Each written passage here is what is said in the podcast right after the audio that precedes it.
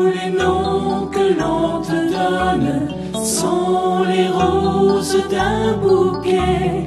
Ô Marie, que nos prières soient des fleurs pour te chanter.